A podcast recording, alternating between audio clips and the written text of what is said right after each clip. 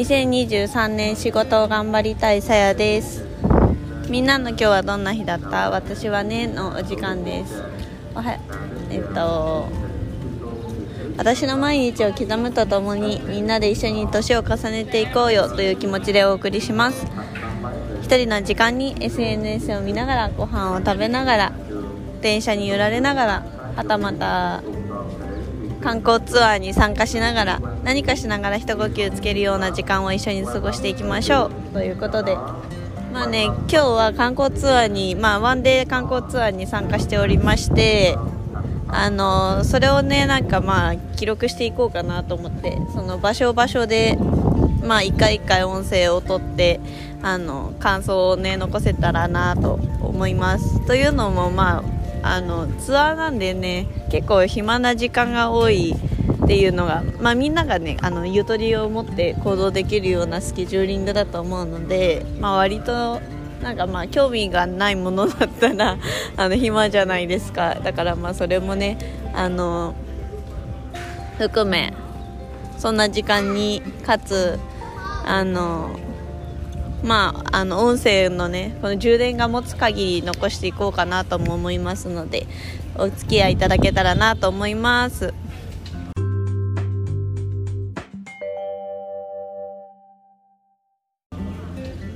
はいということで今日は第69回。観光ツアーワンデー観光。メコン川ワンデーツアーのリアルタイム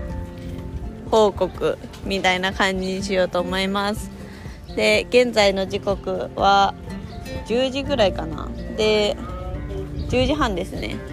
で1つ目のなんかスポットに到着しております。出発したのはね8時くらいだったんで、まあ、バスで12時間走って、まあ、休憩も挟みつつ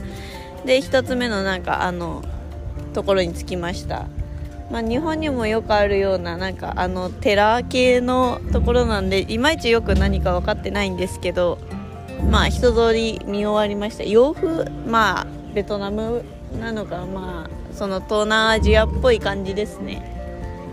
特に説明書とかもないからいまいち何かはよく分かってないんですけど、まあ、大仏があったり寺があったりあのお坊さんがいたりみたいなそんな雰囲気です。ただ建物のね雰囲気は結構ベージュベースでコンクリートで作られてる感じなのでなんだろうな可愛いですね。可愛いデザインで面白いけどお寺みたいなそんな感じです。まあでもこれはね東南アジアあるあるだと思うのでまあまあ一旦スルーっていう感じですね。あの現在のあの面白かったことを今の今のところで報告しておくとそのバスツアーの参加者が多分30 20人ぐらいかな。もうちょいいるか。30人ぐらいなんですけど結構ねいろんな国の人が参加してて私の隣に座ってる女性は同じく1人で来てる人であのフランス出身であの1年間かけて世界を旅するみたいな感じの人でちょっと喋って面白かったですね。他にもアメリカのなんかイケイケカリフォルニアネキズがいたりとかあのあの中国でねビジネストリップで来た人もいたりとかまあいろいろな国のあとねなんだっけこどこだっけなえっとねまた報告しますね。あ今今言うわ。なんかね聞いたことない国の人がいたんですよね。コスタリカだ。そうとかもいたりしてまあいろんな国の人とね交流できるチャンスでもあるっていうかまあ、普通になんか雑談したりするのでそれが結構楽しかったりしてますね現在のところでいくと。はいそんな感じです。ではまた次のスポットであの報告したいと思います。一旦バイビー。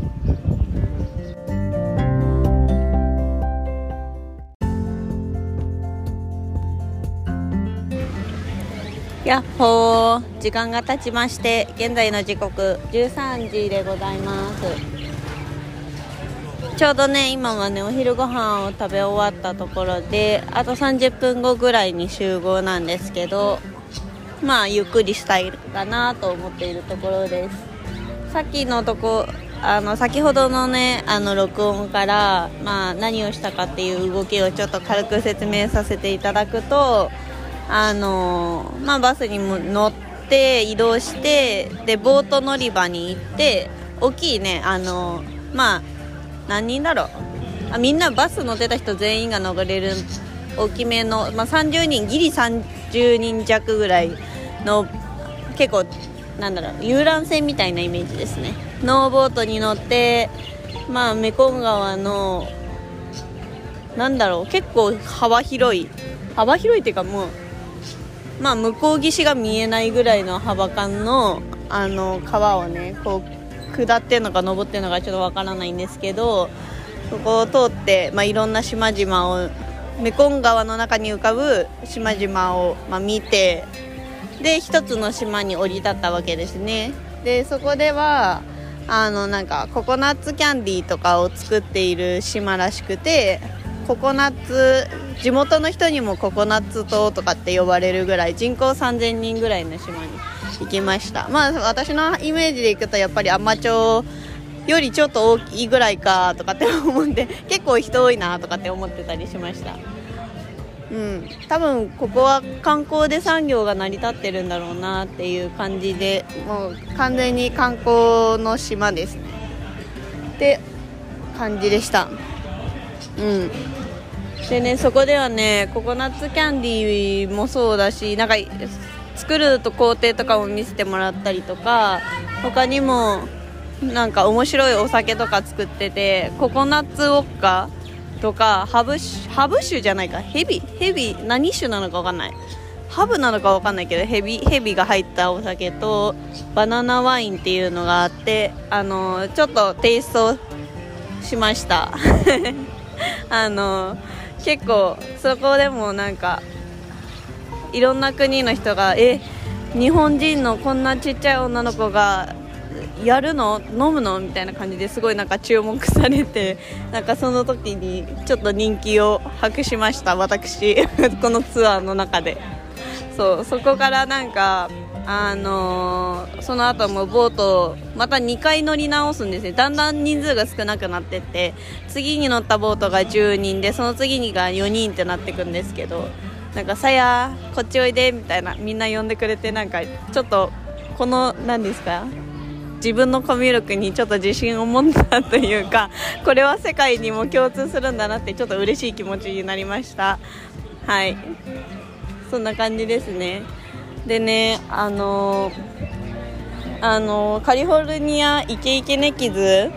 たちがあのまあ、このツアーの一軍みたいなポジションを取っているんですけどその人たちがね結構みんな違う実は違う島国出身だったらしくてカリフォルニアの人とコスタリカともう一つどこって言ったっけななんかって言ってましたね。なんか全然違うチームらしいですもともとは。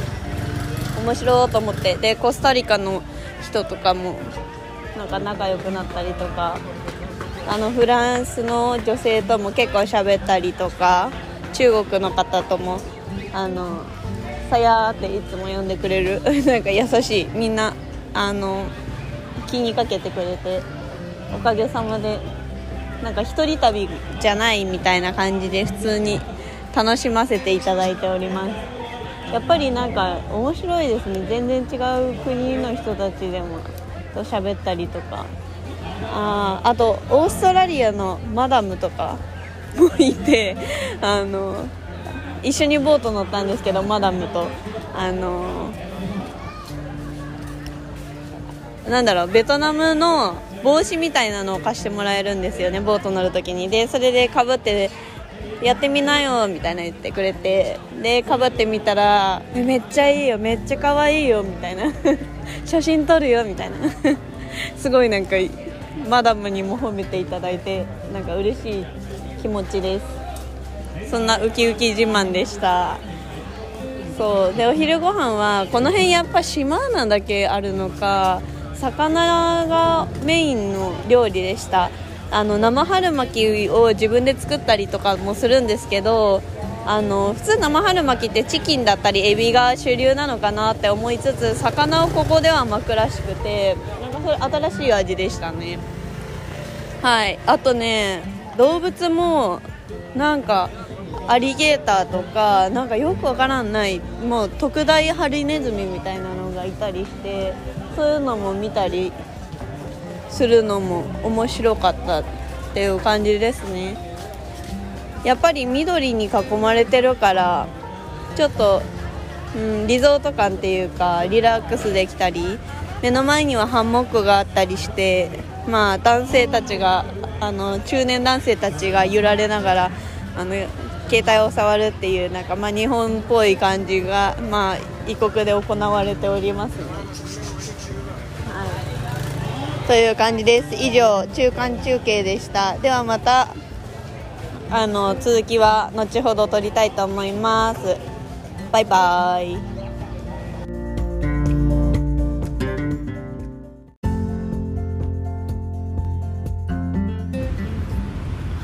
はい。3回目の収録収録でございます。もうカミカミですね。はい。現在の時刻6時半です。実はそう帰ってきたのはまあ5時ぐらいだったんですよねツアーが解散になったのが。でちょっとあのもう一日のツアーがもうみちみちすぎてちょっと疲れたのでさすがに。あのインドカレーをね食べてあの今に至ります。一応ツアーの内容の説明だけしておきますとあのまあ集合した後船に乗って川を下りなんか別の島に行って蜂蜂蜜が有名なのかな？なんか蜂蜜を凝縮したみたいなはめちゃくちゃ濃い蜂蜜みたいなのを、まあ、テイスティングしてでベトナムの伝統芸能というやらなんやらのなんかお姉様たちが綺麗なお姉様たちが歌うっていう披露を 見てでまあ船に戻ってバスに乗って解散という流れでございました。そう。だから行きあの目的のまああの島に行くまで3回船に乗って乗り直してで帰りも3回船に乗ってバスに乗って帰ってくるみたいなそういうツアーなんでもうまあ移動もね楽しいんですけどなんかもう次から次へとまあ、ツアーってこんなもんなんですかね。あんま参加したことないんでもうすごいなと思って1日でもう体力 HP もうほぼゼロに近くなるぐらいねあのー、の行動量でした。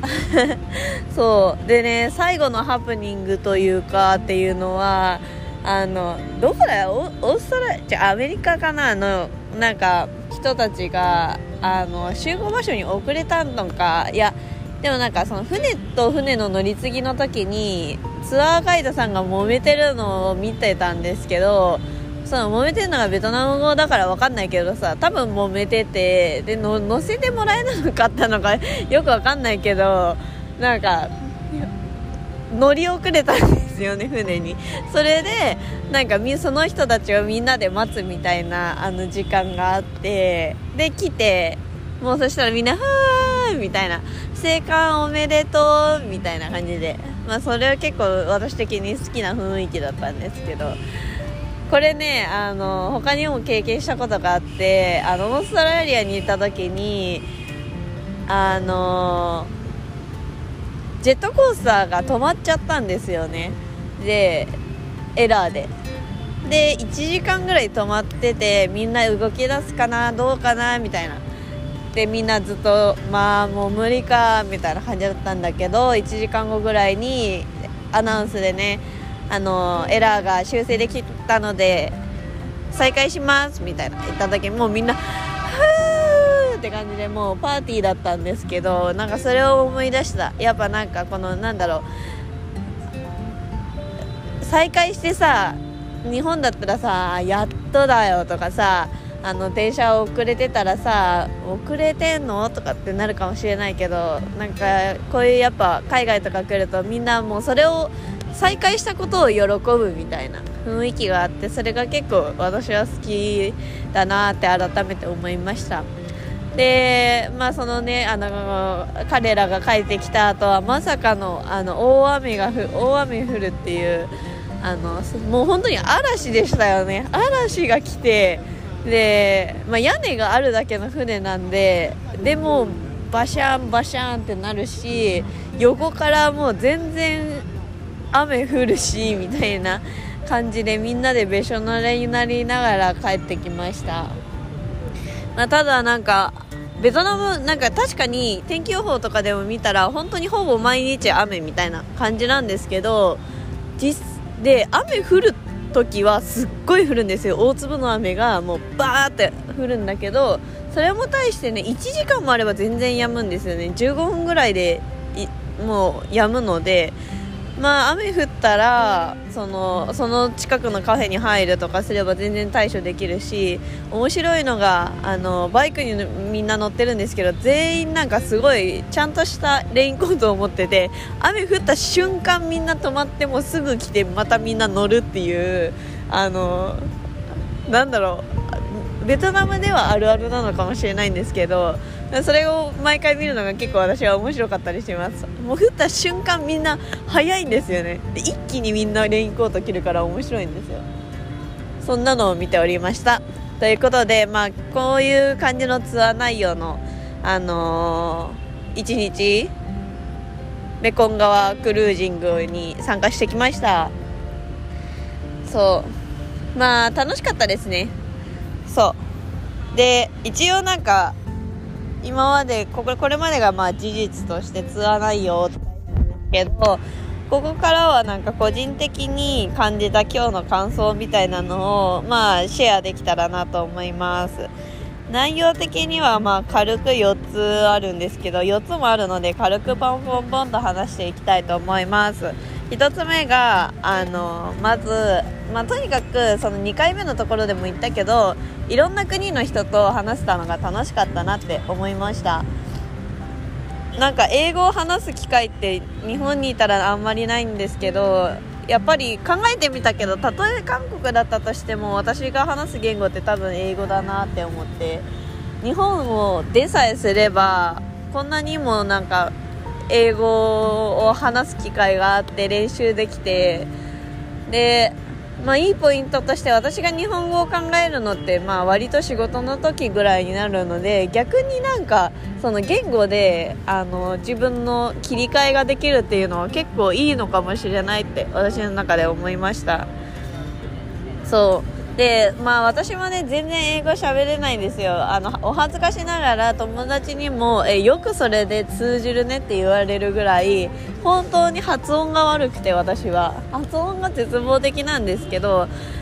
あのまあ勇気だけはあるっていうか あのゆっくり大きい声で喋れば割と通じるしうーんそれこそフランス隣に座ってた女性とかもまあ英語じゃないじゃないですか。フランス語だから彼彼女も第二言語なんですよね。英語。第2かは分からんけどね。第一言語ではないけど。っていう中でお互いに会話は、まあ、ゆっくり喋ればお互いに意思疎通は全然できるしなんか多分相手が私の英語わかんないなって発音ちょっと違くないって思ってる通り私も思うし、まあ、それってお互い様なわけだからなんかそこにうん下手だなとかって思う必要ってあんまり思ってるよりあんまりいらないなって思いました。気持ちですね気持ち。ああ恥ずかしいね。でも勉強は必要なのでもっと喋れるようにっていうかもっと、うん、表現できるように。より自分の近い感情とか言葉で表現できるようにやっぱり勉強は必要だなとは思うんですけどね。これも前も喋ったことあるけど多分ねその英語の辛い話せないの辛いところって例えば感想を食べた時あの食べ物をか彼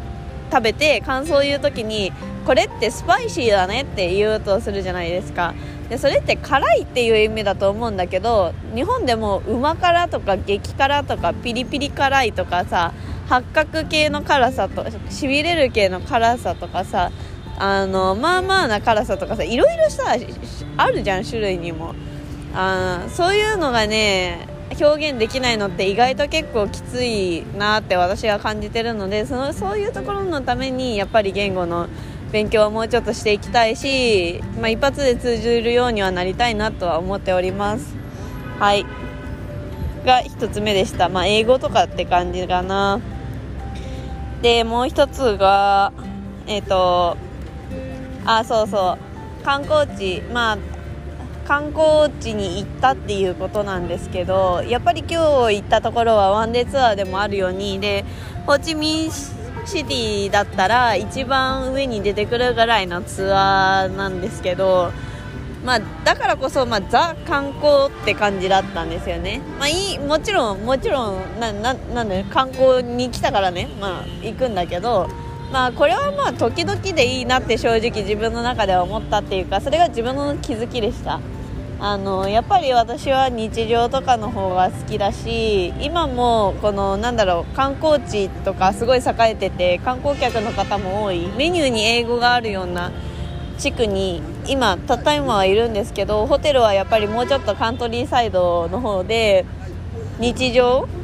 が見れるから落ち着いてるしね雰囲気もで英語メニューとかはないから、まあ、食べ物何かはわからないっていう不便もあるんですけどそれさえそれがなんかまた面白いなと思って。うん。だからこそなんか英語通じないからこそこう人対人で話そうと努力する感じが私は好きだなとかって日常を垣間見えるっていうか溶け込むことができるのが楽しいなって思ったのでやっぱりこれからも私の旅のスタイルってこういう感じなのかなって1人でするとしたらねって思いました、まあ、観光もね、まあ、たまにでいいなって思いました。はい。で3つ目がその初めて初めてではないか、まあ、がっつり1人旅行。まあまあまあまあまあは初めてみたいな感じなんで初めてでもないけどまあそうですね。改めて1人でまあいるわけなんですけど寂しいとか退屈とかって思うことはもう1ミリもなくて 本当に快適でした。あの今回のツアーでなんで1人旅があんなに快適かって思ったらかっていうとやっぱりそのいろんな人と話したりとかできるし すいません。あのやっぱチームだとさチームで固まるじゃん。で話しかけづらいと思うんだけどやっぱり1人だからいろんな人が話しかけてくれたりとかね。どこから出身などこ出身なのとか1人で来てんのとかどんぐらいいるのとか、まあ、これはあるある質問なんですけどを聞いてそこから会話が生まれたりとかするしあの何がいいかって1人だからあの話したい時に話したい人と話して飽きたらすぐその場を去ればいいっていうそれだけなんでそこが結構いいですね。あの何人チームになってとか結構ツアーだったらあるんですよね。あのテーブルで6人テーブルに座ってとかあのその4人だったら4人の船に乗ってとかチーム組まされることがあるんですけど、まあ、1人だから融通聞くポジションなので「さやこっち来て」みたいなあの穴埋めになったりとか、まあ、1人なんであこの人と喋りたいなって人がいたらその人のところ行って、まあ、一緒にあの、まあ、食事をしたりとかねそういうのもできるしなんか気楽に行動できるのがもう赴くままに動けるのが結構いいなと思っておりました。はい。で最後ですね。最後はなんかこれは多分これからも海外旅行をする時でも必ず思うことだと思うんですけどやっぱりどんだけ環境とか言語とか文化とか宗教とか、まあ、見た目とか違ったとしてもやっぱり必ず変わらない感覚ってあるなって。まあきっと今までも言ってきたしこれからも言うと思うんですけどやっぱりそうだなって思うしうんこれがなんだろう私がやっぱりうんまあよくよくっていうか時々そのなんでそんなに私は性善説みたいな考え方をしているんだみたいなことを聞かれたりもするんですけどなんかこういうところにつながるなって思いました。人としてやっぱりあの笑顔になれば嬉しいし褒められたらさどんな人でもやっぱり嬉しいし幸せな気持ちになるし雨が降って濡れたら嫌な気持ちになるし なんかそういうのって文化も人種も言語も何も変わらないからなんかそういうところを大切にしていきたいなって改めて思いました。はい。そんな感じです。そうですね。うん。あと変わらない人っていうよりかは世界多分どこ行っても変わらないんだろうなって私が信じているのがやっぱり空が綺麗だなって思うのは多分どこ行ってもももちろんその空気の感じなんだろう中国の黄砂とか行ったらあるところに行ったら見にくいとかあるのかなとも思ったりもするんですけどやっぱり夕焼けが綺麗とかっていうのはどこにいても変わらないなって思います。だからそういうところを大切にしつつまあ前々回の配信でも言ったし、まあ、今そその本ばっかり読んでるんですけどそのあの続ける大切さっていうか あのみたいな本ばっかり読み漁ってるんですけどそう大切って思う気持ちも大切にしつついや言葉になってないね。そう美しいなとか嬉しいなって思う気持ちも大切にしつつまあそれは時々でよくって基本は自分の成長のためにコツコツコツコツ同じことを毎日やるだけだなって思いました。やっぱりいろんな国にもっと行きたいなって今日も思ったしいろんな人の喋りたいしなんか今日出会ったあの知らない国の知らない場所にもたくさん行ってみたいなって思ったから、まあ、そのためにもやっぱりたくさん労働して あのいいお金の稼ぎ方をできるように毎日ひたすらコツコツ積み重ねていきたいなと思います。ということで今日はまあおかげさまでね楽しくお話しさせてもらって若干疲れも吹き飛んだところではあるんですけど早めにホテルに帰って早めに寝てまた明日の朝からリセットというかね明日もちゃんと早起きしてまあ明日もコツコツ明日はねそうリラックスデーって思ってるのでとは言いつつまあひたすら多分作業するかなカフェ行って作業みたいな感じのことを思っているのでまあ気楽に明日は過ごしてまた来週あと1週間あるのでねベトナムもまだ。はい向けてちょっと休憩期間を楽しみたいと思います。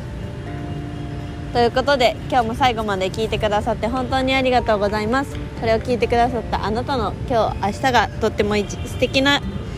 一日になりますように。たまにはねあの空を見上げたりして見てもいいんじゃないでしょうか。空は美しいですからね。はい。じゃあね。バイバイ。